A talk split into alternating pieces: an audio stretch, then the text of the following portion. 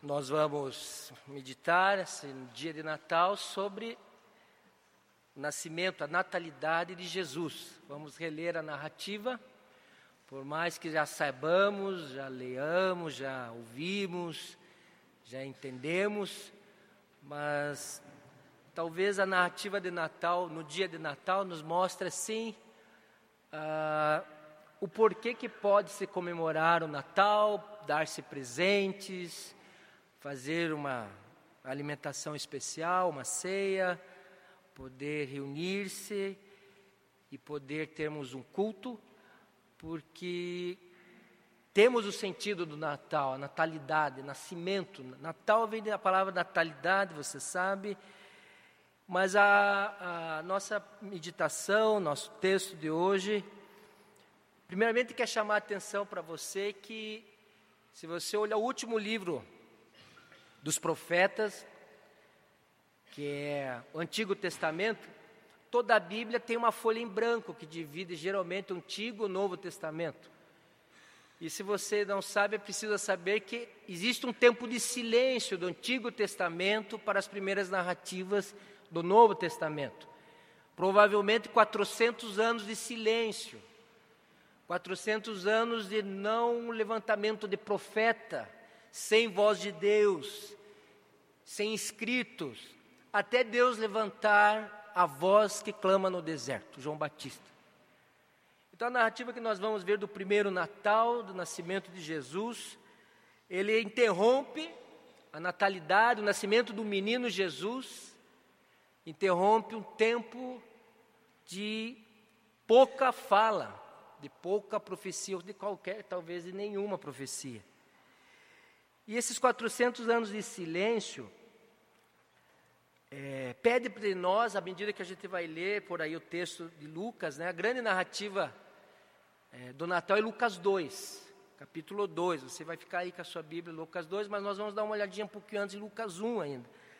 A grande é, preocupação de Lucas, porque ele não era apóstolo, ele não viu Jesus, ele não caminhou com os grupos dos doze, mas ele era um homem médico e ele era um homem preocupado com uma boa narrativa. Lucas tenta transformar a natalidade, nascimento de Jesus, de um ato histórico. Por isso ele fala de governo, nome de governadores, por exemplo, Quirino, né? não sei se o Tisley sabe, Quirino está na Bíblia. Quirino era o rei de, uma, de, um país dali da Síria. Ele dá o nome do governador da, da província da época, da geografia. Então Lucas procura mostrar que esse nascimento de Jesus, com muito fato extraordinário, mas com muito fato histórico, com muita coisa, com anjo, exército de anjos na narrativa de Lucas, é, sons, louvores, algo extraordinário para a nossa realidade, que a gente tem uma realidade visível, algo que se torna do invisível ao extraordinário, visitando o visível. E também ele preenche com aquele dado histórico, dizendo: olha, Jesus nasceu sim, e foi como o Antigo Testamento profetizou, foi numa situação histórica determinada, foi num jeito histórico. E Lucas, me parece que à medida que ele está escrevendo o nascimento do Senhor Jesus, ele pergunta e dá algumas assim: qual é a sua reação frente ao nascimento de Jesus? Ele pede de, do participante da narrativa, à medida que você vai lendo o texto ali do, do, Evangelho, qualquer um vai lendo ali, se você parar um pouquinho, 20 minutos, você vai lendo, você diz assim: Mas eu, se tivesse nessa cena, qual é a minha reação ao nascimento do Senhor Jesus? Qual é a minha resposta aquele fato histórico, mas aquele, aquela visitação extraordinária, Deus irrompendo a história humana com anjos, com hostes celestiais, com estrela guiando sem magos, com os anjos visitando pastores simples ali naquelas colinas, um recenseamento do governo, onde o, o casal Maria e José tem que viajar e, e ali de Nazaré, Belém, e não há lugar, e o menino vai para o estábulo, né? A mulher e o pai vão para um estábulo, vão entre os animais ali, numa coisa muito difícil de se aceitar, como Deus nasce numa um berço de manjedoura. Mas você tem estrela guiando homens de educação de reis, você tem anjos cantando para pastores na colina que cuidavam dos rebanhos. Por que, que Deus nasce no estábulo? É porque Lucas está querendo dizer que algumas pessoas, frente a Jesus, têm reações ruins. E tem outras pessoas, frente ao nascimento, a reação ao Natal, o primeiro Natal, tem reações de crer, de confiar e se entregar a Deus. Então, essa noite, início de noite, você já deve ter festejado o Natal, talvez ainda tenha alguma coisa para fazer. Mas a pergunta agora que refere-se assim, além do que nós já festejamos hoje. Qual é a minha reação, a minha resposta ao nascimento de Jesus? É esse fato histórico, mas essa visitação sobrenatural de Deus, com anjos, com hostes, com exército celestial, diz o texto. Então vamos lá para Lucas. A primeira é, narrativa que nós vamos ler Está aí na tela. Lucas 1, do verso 26 ao verso 38. E o princípio que nós vamos tirar do primeiro Natal é que Natal só tem assim alegria no Natal, vamos dizer. Se a gente, a gente fica mais animado com o Natal, se a gente entende que o Natal é o nascimento e a visitação do Salvador do Filho do Altíssimo e do Rei, que é Jesus. Essa noite você tem que pensar se você entende que Jesus na sua vida, primeiro é teu salvador pessoal. Se você já tem a salvação em Jesus. Você não pode comemorar Natal após Natal, Natal após Natal, Natal após Natal, com amigo secreto, pode ter, pode ter todas essas festividades que unem, às vezes reúne, mas também às vezes não é tão legal, às vezes pode ser muito mas sem você ter uma resposta, dizer, eu entendi que Jesus é Salvador da minha vida. Você não pode comemorar muitos natais sem entender que Ele é Filho do Altíssimo, o texto vai dizer isso. Né? E que Ele é Rei dos Reis. Que a próxima visitação de Jesus na terra não vai ser na manjedoura pobre, mas vem a segunda vinda, Ele vem como julgador e Rei julgar vivos e mortos. Então o texto de Isaías, acompanha aí que você vai ver que tem uma visitação extraordinária de Deus na história humana. Está aí o texto, está aí o texto. Vamos lá? Só no sexto mês, só entendendo, no sexto mês aqui, eu peguei um texto um pouquinho, é o sexto mês da gravidez da prima de Maria. A prima de Maria era Isabel, mãe de João Batista. Então ele está situando aqui no contexto da família de Jesus, tá? No sexto mês, então, da gestação de Isabel, né, Deus enviou o anjo Gabriel a Nazaré, cidade da Galileia, Leia, a uma virgem, prometida em casamento a certo homem chamado José, descendente de Davi. O nome da virgem era Maria. Então o anjo, aproximando-se dela, disse: Alegre-se, agraciada, o Senhor está com você. Maria ficou perturbada com essas palavras, pensando que poderia significar essa saudação. Mas o anjo lhe disse: Não tenha medo, Maria, você foi agraciada por Deus. Você ficará grávida e dará à luz a um filho. Ele é porá o nome de Jesus. A palavra Jesus tem sentido de Salvador. É Josué do hebraico. Ele será grande e será chamado Filho do Altíssimo, segundo título aqui. Filho do Altíssimo. O Senhor Deus lhe dará o trono do seu pai Davi, e ele reinará para sempre sobre o povo de Jacó, seu reino jamais terá fim. Perguntou Maria ao anjo: Como acontecerá isso se eu sou virgem? O anjo respondeu: O Espírito Santo virá sobre você, e o poder do Altíssimo a cobrirá com sua sombra. Assim, aquele que há de nascer será chamado Santo, Filho de Deus. Também Isabel, sua parente, terá um filho na velhice. Aquela que diziam ser estéril já está no seu sexto mês de gestação. Pois nada é impossível para Deus. Respondeu Maria: Sou serva do Senhor, que aconteça comigo conforme a tua palavra. Então o anjo a deixou.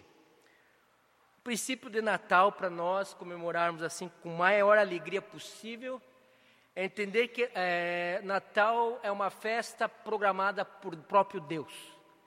Ela pode ser comercial, ela pode ser mundana em alguns sentidos, ela pode ser é, distorcida, ela pode virar guerra, pode virar um, uma confusão se você não cuidar, pode virar bebedice, sei lá, você pode ter as, as piores impressões do Natal.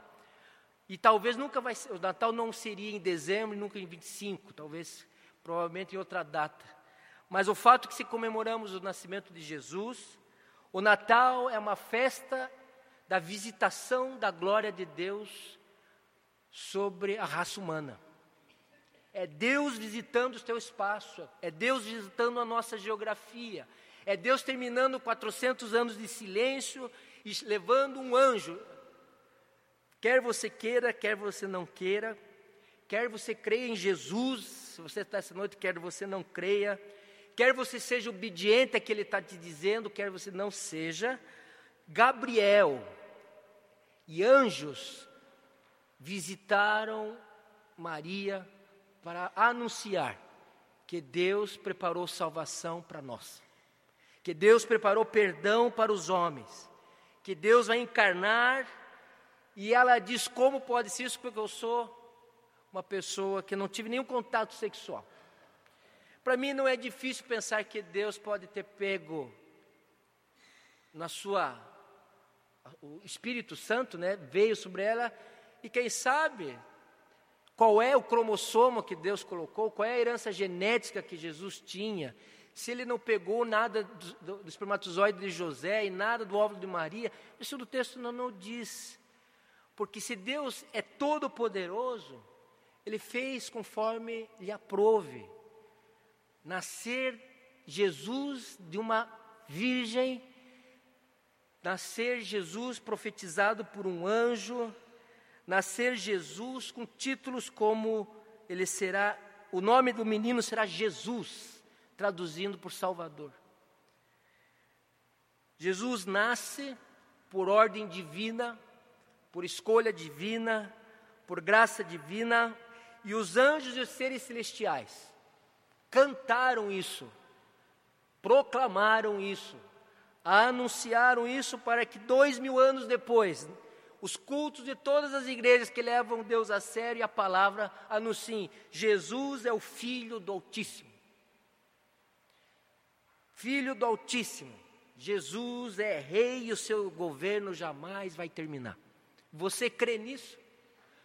Ora, se você crê nisso, já tem motivo de estar alegre no Natal. Não tem que ter tanto luxo, né? Não precisa ser uma coisa tão retumbante assim. Não precisa ser todo mundo em volta da não precisa ser uma coisa glamurosa. Mas se você lê esse texto, você olha para o seu coração e diz: Eu entendi essa mensagem, você é bem abençoado já. Você já é abençoado por entender quem é Jesus. Entende isso? Você já é abençoado por entender que um milagre aconteceu. Maria é um exemplo de quem entendeu o Natal. Maria é um belo exemplo de quem foi receptáculo, ela deixou-se frutificar, fecundar por Deus. Ela falou assim: que se faça conforme lhe agrada. Você acha que Maria não corria perigo de ser confundida com uma mãe solteira na época dela? Você acha que Maria não tinha o risco, ela não tinha sido desposada, ela estava no processo de um noivado diferente, que dissesse que ela, José já tinha é, tido relações sexuais com ela e ela ter sido humilhada, zombada, punida? Você acha que Maria estava fácil de estar grávida, numa situação que ela nem conhecia homem nenhum e tinha que ir para uma cidade ou outra? E os donos das hospedarias falavam: oh, não há lugar para vocês mais. Tem muita gente que age como dono da hospedaria no Natal. Não há lugar para Jesus no meu coração. Não há lugar para essa mensagem na minha vida. Não há lugar de entrega de vida. O que está titubeando a sua vida ainda? Por que você vacila? O homem da hospedaria quer, ele não sabia, claro, ele não sabia que aquele casal trazia o Filho de Deus, o Altíssimo, o Rei dos Reis, o Salvador. Mas o homem da hospedaria pode representar uma atitude de que está sabendo e ouvindo, mas não há lugar para vocês aqui. Não há lugar. Alguém abriu a porta do estábulo. Bom, não tenho lugar para você, mas se você quiser ir lá para o lugar dos animais, pode ir. Uma outra má atitude, nós não vamos nem comentar, é que os magos estão indo até Jesus. O rei Herodes, amedrontado por perder o trono, ele já tinha mandado matar a irmã, os sobrinhos, os irmãos, a mãe, todo homem da família masculina, porque ele não queria perder. E quando os, os três magos chegaram, onde que está o rei dos judeus que nós viemos adorá-lo com ouro, incenso e mirra? Péssima atitude do rei Herodes. Ele falou: preciso saber quem é. Ó, oh, Herodes tem medo de Jesus. E é uma atitude muito comum de quem ouve o Evangelho. Tem medo de Jesus, porque Jesus significa perder o trono da vida. Ah, mas eu não sou rei. Perder a autonomia da vida. Aí o Natal para algumas pessoas, ou a mensagem do Evangelho para algumas pessoas causa pânico, causa pavor, causa temor. Não é que nem Maria. Maria recebe a mensagem e diz: Eis-me aqui, faça-se a tua vontade. O rei da época, ele diz: Eu não vou perder meu trono de jeito nenhum. E mandou matar todos os meninos, né? Até dois anos. Com medo de Jesus. Eu diria para você que a atitude das, da hospeda, da, dos donos da hospedaria, a atitude do rei da época, de ter medo de Jesus, eu diria que você deve abandonar. Não tenha medo de se comprometer com Deus. Não tenha medo. Ah, você perde a liberdade? Você perde a liberdade de fazer o que quer, quando quer, como quer? Perde. Mas você ganha toda a liberdade genuinamente porque é a liberdade do amor. Você se restringe por amor a Deus, não por medo de Deus. Você se limita por graça, porque saber que Ele te ama tanto, o máximo o que eu posso fazer é entregar a minha vida nesse altar e dizer, Senhor, faz o que o Senhor quiser comigo. Segue, Senhor, na direção da minha vida. A verdadeira alegria do Natal é quando entendo que eu não preciso ficar em pânico com a presença de Deus, porque Ele quer o meu bem. A reação de Maria é louvável, tem que ser copiada por nós, tem que ser imitada por nós, pois ela prefere cumprir os planos de Deus na vida dela. Que Deus faça nela a obra de salvação através da, do ventre dela, né? Através da educação que ela dá para Jesus durante, e José também durante 30 anos. Faça-se, Senhor, como te queres. Acho que o primeiro princípio para nós do Natal, a gente podia celebrar o Natal assim, Senhor, faça o que o Senhor quiser na minha vida aqui. O que o Senhor quiser. É, tudo é seu, cumpra-se a sua vontade. É uma atitude assim de receptáculo. Deixa a vontade de Deus fluir na sua vida. Deixa os planos de Deus se cumprirem na sua. Para de espernear. Às vezes nós temos que parar até de questionar a Deus. Você estava vendo essa semana um pastor muito antigo no Paraná, escreveu um livro, é, Barro em Suas Mãos. E ele estava pegando aquele texto, como é que o barro pode dizer para o oleiro, o que o senhor está fazendo com a minha vida?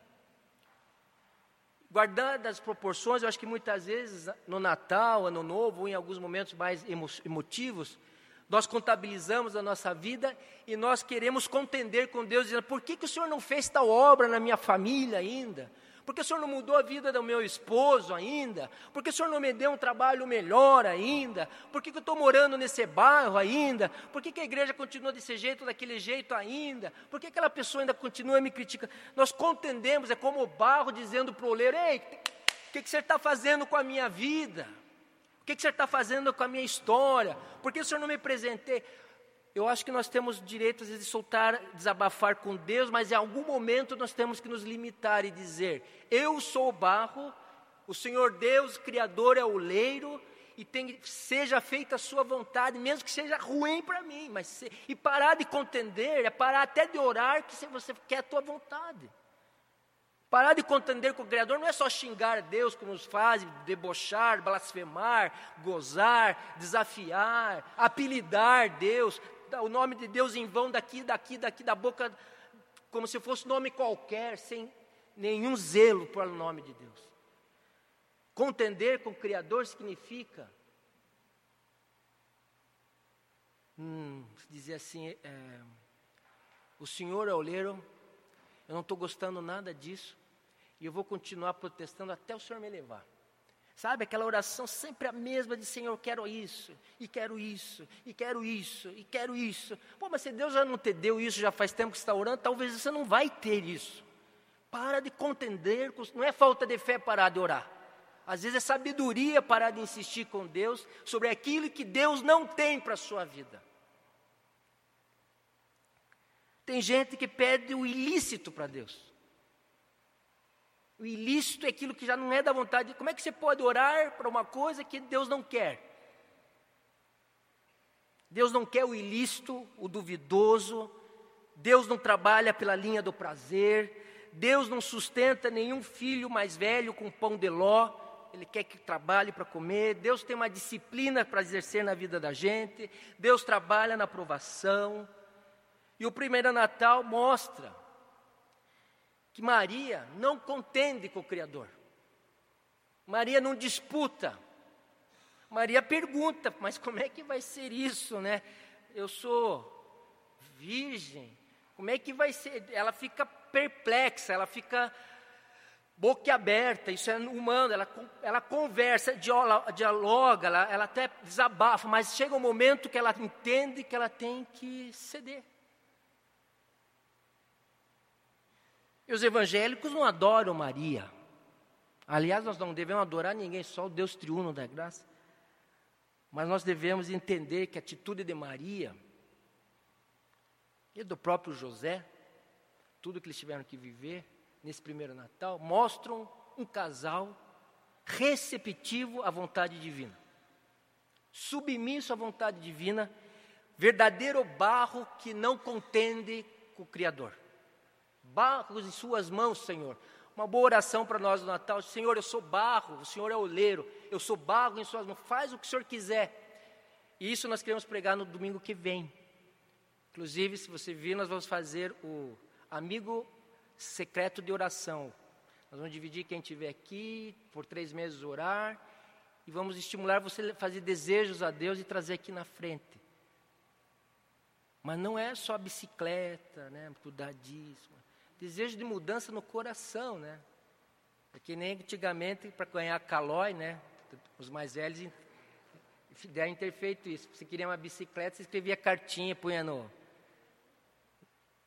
Onde você escova os dentes, punha a cartinha onde o pai pega. Não esqueça da minha calóia. Nós podemos pedir para Deus as nossas calóis, os nossos desejos materiais, uma, é tudo permitido, biblicamente Todos os desejos humanos podem ser colocados. Mas no ano novo, nós precisamos olhar no nosso coração o que seria o melhor pedido. Será que não é eu parar de buscar e insistir naquilo que Deus não quer me dar? Mas deve ser, mas eu sou tinhoso, sou teimoso. Eu digo, também sou teimoso. Eu sou teimoso, teimoso, teimoso, teimoso, teimoso, teimoso. Mas uma hora, nossa teimosia tem que virar ah, essa atitude de Maria. Nós temos que, deixa, faça como o Senhor quer então. Essa entrega. Faça como o Senhor quer. Eu não queria, mas eu queria isso, o Senhor quer me dar aquilo. E nós vamos experimentar o que Maria experimentou quando ela escreve o Cântico de Maria. Nós não vamos ler. É uma linda oração. O Cântico de Maria é uma oração inspirada, é um salmo e você deve lembrar alguns pedaços desse cântico à medida que nós cantamos às vezes aqui, onde Maria adora, porque ela consegue admirar a vontade de Deus sobre a vida dela. Ela consegue celebrar a vontade de Deus a vida dela. Por isso Maria, eu, creio nisso. Apesar de ter ouvido que não há lugar para ela, apesar de ter viajado de Nazaré a Belém, apesar de ter grávida, ter engravidado e poder ter sido é, desprezada por isso, ela estava no estábulo, ela estava alegre. Eu tenho certeza, para quem escreve uma oração assim, ela estava admirada, agradecida, alegre, a, o coração dela transbordava, ela celebrava o nascimento virginal de Deus. E quando os três magos entram ali, três reis entregam homens cultos, ouro, incenso e mirra, ela celebra o nome de Deus, o Deus que tinha prometido o Messias. E quando chegam os pastores das colinas, ali em torno e vêm e adoram aqueles homens rudes, incultos, eram cultos e incultos, pobres e ricos, os pastores representando o proletariado da época, aqueles três magos representando a realeza da época, e todos juntos vendo aquele menino, vendo a salvação de Deus visitando a terra, houve ali um momento único de apreciação, de adoração, de fervor, como culto. Sabe, aquele culto fervoroso, aquele culto que as pessoas estão ali porque amam a Deus, que estão ali juntos congregando porque o Senhor está presente pelo Espírito. Houve ali, naquele estábulo, uma celebração. Pode crer nisso. Houve. Houve adoração. Alegria. Não porque tudo estava certo na vida de José e Maria não porque os magos tinham que fazer outro caminho, porque o rei Herodes iria pegá-los no caminho. Não porque os pastores entenderam tudo, porque eles viram os anjos. Mas porque eles estavam diante da presença de Deus.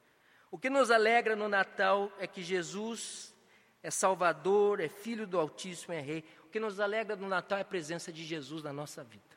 Amém? E eu não tenho como, às vezes, pensar que não há melhor lugar de celebrar a Natal, datas festivas, que é diante e diante de Deus no sentido de buscando uma, um momento de adoração ao nome dele, de celebração e alegria ao nome dele. Bom, Maria é um bom exemplo, o rei não é, o dono da hospedaria também não é. Mas é fato que Lucas dá uma transição, então nós vamos continuar, vamos pegar mais um pedacinho da narrativa. Em Lucas 2,6 diz assim: Enquanto estavam lá, fazendo o que o, o Pério Romano mandou, todo mundo se inscrevendo na cidade de origem, chegou o tempo de nascer o bebê. Como Isaías 9,6 diz, como as profecias todas do Velho Testamento dizem. Dessa transição, nós vamos ler agora Lucas 2, 8 a 15. É o último texto dessa narrativa. Está aí na tela para você acompanhar. Havia pastores que estavam nos campos próximos e durante a noite é, tomavam conta dos seus rebanhos. E aconteceu que o anjo do Senhor apareceu-lhes e a glória do Senhor resplandeceu ao redor deles e ficaram aterrorizados. Mas o anjo lhes disse: Não tenham medo, Estou lhes trazendo boas novas de grande alegria, que são para todo o povo. Hoje, na cidade de Davi, lhes nasceu o Salvador, que é Cristo Senhor. Isto lhes servirá de sinal: encontrarão o bebê envolto em panos e deitado numa manjedoura. De repente, uma grande multidão do exército celestial apareceu com o anjo, louvando a Deus e dizendo: Glória a Deus nas alturas, paz na terra aos homens aos quais ele concede o seu favor. Quando os anjos os deixaram e foram para o céu, os pastores disseram uns aos outros: Vamos a Belém e vejamos isto que aconteceu e que o Senhor nos deu a conhecer. O princípio de Natal aqui, se Jesus nasce de Maria, como nasceu de Maria, Natal representa um motivo de alegria porque nada é impossível para Deus. Nós vimos no texto lá que existe a frase nada é impossível para Deus. Eu fiquei me pensando, por que é que o Lucas coloca o texto nada é impossível para Deus aqui? Claramente é porque Isabel era velha, Isabel era estéril e Isabel estava esperando o primo de Jesus, João Batista. Nós já vimos que na cena, Deus enviou o anjo Gabriel, cidadezinha, a cidadezinha de Nazaré, fazer a revelação. Então, Natal, além de ser a grande alegria, é porque nós entendemos que Jesus veio para me salvar, para a minha vida. É que nada é impossível para esse Jesus. Nada é impossível para Deus. Se ao mesmo tempo eu disse que o barro não deve contender com o oleiro, o barro, nós, os seres humanos, devemos entender que a narrativa de Natal está cheia de impossíveis aqui. A mente só racional não aceita. A mente incrédula ri. Certa vez alguém disse: Você acredita é, é, nessa narrativa? Disse, ah, claro, eu vivo por isso, eu creio, eu sou uma pessoa crédula na Bíblia. Então ele disse: Então hoje eu conversei com duendes no meu jardim. Eu falei: oh, Você pode achar que você converse com duendes no seu jardim. Mas o fato que Deus que eu creio, Criador, Ele faz conforme Ele aprove. E eu, eu prefiro acreditar pela fé mesmo, não entendendo todas as coisas que diz aqui, do que acreditar só naquilo que eu posso ver com os meus olhos, só no racional, só no científico, só no lógico, só no provado. Porque o Deus que eu creio não tem limites e nada é impossível para nosso Deus. Você tem que olhar a partir do ano que se chega, que o Deus que você crê, ele torna aquilo que é improvável incerteza. Aquilo que você achou que morreu, ele ressuscita. E às vezes os nossos impossíveis são referentes a nós mesmos. Não estou nem dizendo da esterilidade da Isabel. Deus na Bíblia pegou várias mulheres estéreis, idosas, Sara, por exemplo, e teve filho. Isabel do Novo Testamento teve filho. A esterilidade não é o fim para Deus. Às vezes você olha a sua vida e diz assim: a minha vida está um deserto. Ah, eu creio em Deus, sou salvo, creio em Jesus. A minha vida está que nem a esterilidade em pessoa, não, não brota nada daqui. Eu quero dizer para você que é, Deus visita a esterilidade. Ah, mas eu não amo mais a Deus. Deus pode mudar o seu coração e você pode voltar a amar Jesus, sim. Mas eu não amo mais o meu filho, eu não amo mais a pessoa que tal, eu eu não tenho mais condição de reatar, de restaurar, de renovar. O Natal mostra que Deus gosta de trabalhar a esterilidade porque a glória pertence somente a Ele. Quando tudo está perdido, quando a gente não tem mais jeito para a situação, e nós oramos e nós buscamos a Deus, e você clama ao Senhor Jesus, e você é reprovado, você, você é, é, desfeito, ou você é humilhado numa situação assim de dureza na vida, você vai, vai lá do seu jeito simples e humilde, faz a sua pequena oração, a sua pequena intercessão. Saiba de uma coisa: quando você ora em nome de Jesus, o céu tem todo o recurso da resposta. No céu não há limites, não há temporalidade, não há espaço. No céu há anjos, há poder, há glória, há majestade, há soberania, ação de graças ao Cordeiro. Não há porquê, às vezes, Deus não fazer um milagre. Se Deus quiser fazer um milagre, Ele faz o um milagre.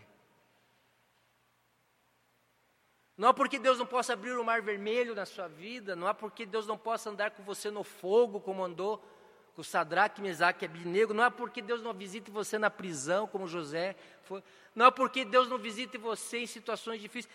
Deus, Ele é fiel aos seus. E se você entendeu Jesus com natalidade Ele está no seu coração como Salvador, Ele há de frutificar mesmo no deserto. No tempo de Deus, o deserto frutifica. Quem de nós não passou um deserto na vida, uma dura prova, e teve começo, meio e fim, saiu do deserto em nome do Jesus? Foi recursos de Deus, foi pessoa de Deus agindo. Certamente você tem que repensar e trazer isso à sua memória em tempos difíceis. E se há você aqui à noite entre nós, nessa igreja, alguém que está no deserto, mesmo no deserto há vida. talvez microscópica, é que nem no fundo dos oceanos, no abissal, no fundo, no fundo dos oceanos encontraram vida. Você pode olhar, mas você não conhece minha situação, mas se você orou, Deus conhece a sua situação. E se ele quiser mudá-la, haverá vida nessa situação. E haverá honra ao glória de Deus por essa aprovação. Deus não é infiel e não esquece da esterilidade sua. Amém ou não? Deus não esquece a sua esterilidade. Não vai esquecer. Não vai esquecer. Persista. Natal nos traz alegria, mas Natal também nos diz que nada é impossível para Deus, nada, exatamente nada. Mas nessa narrativa ainda tem uma resposta, além da Maria, que é motivo de imitação dos pastores. Nós cantamos com o Dalton aqui, os pastores estavam na vigília, na madrugada. Os pastores não eram a melhor raça da época, pastores na época daquele tempo romano eram homens, segundo Stott diz no texto sobre esse texto, John Stott, que é um homem confiável, diz que os pastores eram homens com má fama nessa época. Eram pessoas assim que não se tinha muita confiança, era gente rude, era gente meio desonesta, tinha uma certa aura de. não era uma boa profissão. Mas os anjos foram visitar os pastores com o melhor coral do mundo e eles cantavam uma melodia que nós devemos cantar no nosso coração. Qual é a melodia dos anjos nessa cena? Pastorzada cuidando do rebanho de suas ovelhas, vem lá um exército de anjos cantando, louvando, exaltando.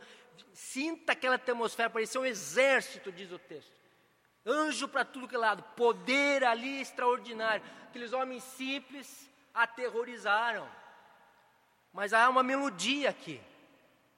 E nós cantamos, né? Vamos rever ali, põe o texto de novo. Qual é a melodia dos anjos? Estão dizendo que nós somos os seres mais felizes. Glória a Deus nas alturas. Glória a Deus. Toda honra a Deus. Nossa, imagine você participando, queria ser um daqueles pastores cuidando de umas ovelhas, podia ser o pior homem quando foi visitado. A glória de Deus visita a gente simples e pecadora, gente cheia de confusão, gente cheia de limite, gente cheia de. A glória do Senhor vem na igreja das pessoas que creem em Jesus. A glória do Senhor manifesta-se para aquelas pessoas que às vezes acham que não são nada. Ora, nós somos um povo que Deus pode revelar Sua glória em Jesus. A qualquer momento. Não digo que você vai ver anjo para lá, anjo para cá. Mas na presença de Deus você vai ouvir esse canto. Glória a Deus nas alturas, paz na terra aos homens, porque Deus favoreceu eles pela graça. Você só tem paz nessa terra quando você ouve anjos. Você só tem paz nessa terra quando você ouve o coral celeste. Você só tem paz nessa terra quando você é visitado por Deus no seu coração. E o Natal nos abre essa possibilidade. Jesus abre os braços e diz: Olha, vem até mim que você vai ouvir a melhor música do mundo, que eu amo você. E eu nasci na, e vou morrer na cruz porque eu amo você. E eu vou ressuscitar o terceiro dia porque eu amo você. Essa é a música que pacifica, apazigua, consola, anima e dá esperança para 2017. Se você ouvir essa música no seu coração, que é angelical, que é do Espírito Santo de Deus, não há como, eu não tenho, não tenho como não olhar para 2017 com esperança. Ah, é porque você ganhou o carro no shopping que vai sortear? Não, estou torcendo para ganhar o carro no shopping, né? Você junta todos os presentes e compra no shopping só. Daí a tristeza é essa, que você junta todos e você ganha um cupom. Daí vem uma mulher ali, daí o cupom dela faz tlim, tlim, tlim. Ela sai com aquela lista de cupons, né? Não, eu não olho 2017 com esperança porque talvez eu ganhe o cupom do shopping Curitiba, ali, qualquer shopping que eu comprei.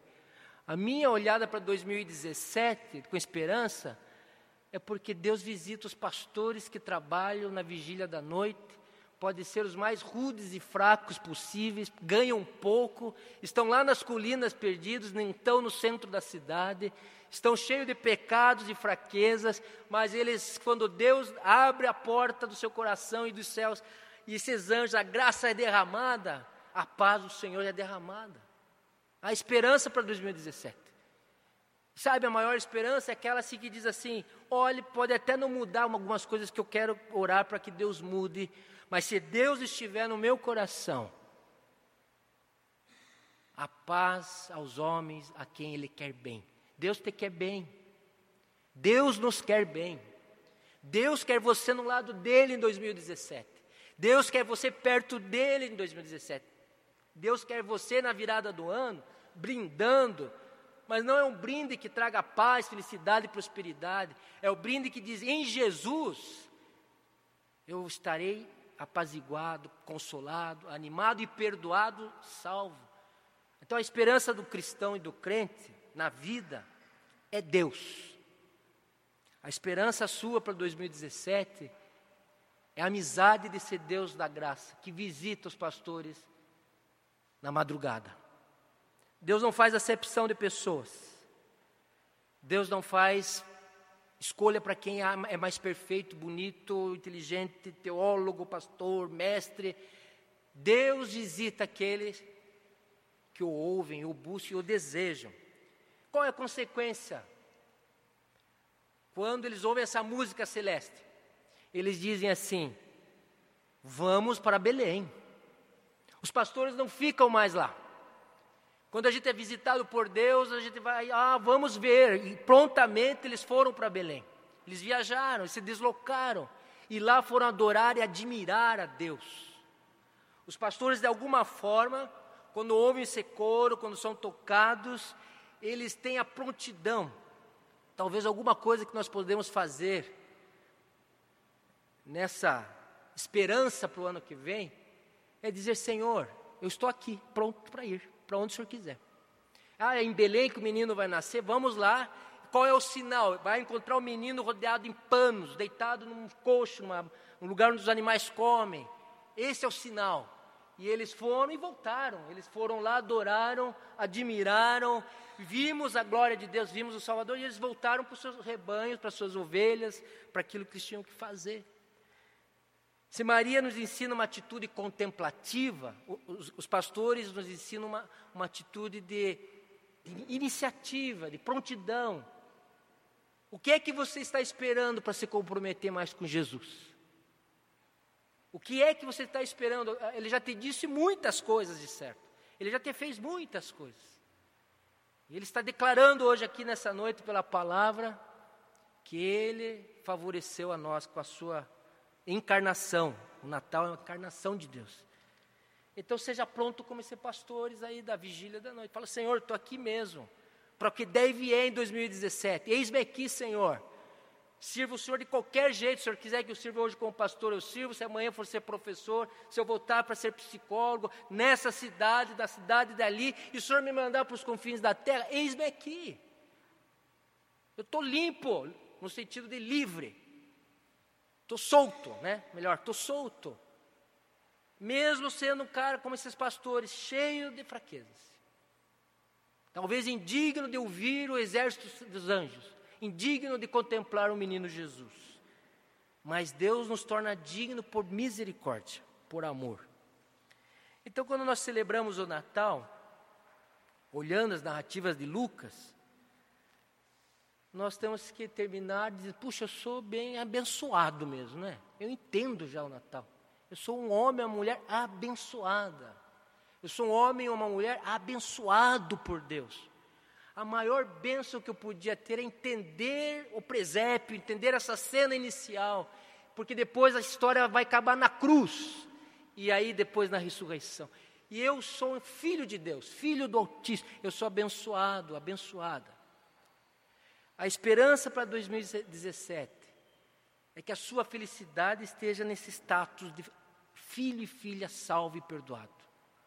Ela não pode estar ancorada no sonho daquilo que você tem corrido atrás.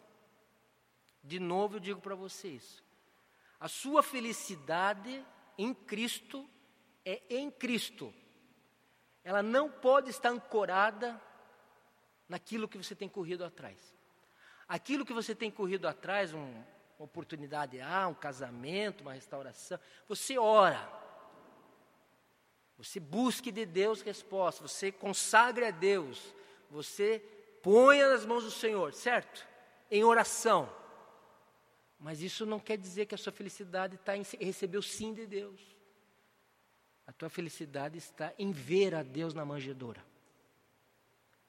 Você vê Jesus na manjedoura como Salvador? Você tem simplicidade suficiente para dizer: Eu sou feliz porque conheço a Jesus? Eu sou alegre porque eu já entendi o Natal? Sou um homem perdoado? E se Deus não te der aquilo que se busca? Amém. Não é de Deus. Se Deus não resolver os seus problemas em 2017, continue firme. Amém. Amém. Amém. Então veja bem, se você vai vir para o culto, nós vamos fazer um culto de ação de graças é, domingo que vem. Você venha preparado para pegar o nome de alguém. Nós vamos estipular um tempo de oração, três meses, quatro meses de 2017, uns pelos outros. E você traga, se você quiser trazer na cabeça ou para o coração, ore essa semana, o que, que você quer entregar no altar aqui como barro para o oleiro. A pregação já está sendo avisada, nós vamos pregar sobre o barro e o oleiro. Barro em suas mãos, o título. E, e na virada, você podia dizer o que, que o barro quer pedir ao oleiro. Né? Você tem uma semana, se você vir ao culto, se não vir, de pensar o que é que você realmente quer para o teu ano. O nosso desejo, o nosso desejo é que para o 2017 a esperança seja que a tua alegria esteja no, algo que tenha a ver com a própria pessoa de Deus com você. E as coisas fiquem um pouquinho para o lado. Porque é muito difícil hoje a gente falar para o crente e separar um pouco assim, ele Deus e o que ele quer de Deus, não é verdade? Deus, eu quero um novo emprego, uma nova mulher, um novo marido, um novo filho, uma nova igreja, uma nova. Então, como separar da nossa mente hoje o que quer, eu quero a Deus, eu e Deus, do que eu quero que Deus faça, me dê, né? É muito difícil, é muito, para mim é muito difícil separar até na minha cabeça o que, o que eu posso pedir em 2017 entre eu e Deus. A minha mente já pede, ah, eu quero solucionar isso, quero resolver aquilo, quero interceder por aquele, quero ganhar aquilo, não é verdade? É muito difícil. Mas que Deus nos ajude, né, a, a, no Espírito Santo, vá trazendo ao seu coração algo que você queira depositar para 2017 diante de Deus no culto de domingo. Amém? Nós vamos terminar. Nós temos uma música, Dalton? Temos, né? Nós vamos terminar, como temos ainda 10 minutinhos. Eu queria que você. Nós não vamos interceder agora, mas que você pudesse conversar com quem está na direita, está na esquerda, vamos mexer um pouquinho nas cadeiras, uns cinco minutinhos assim para que você pudesse falar para a pessoa assim, do, que está no seu lado, algo sobre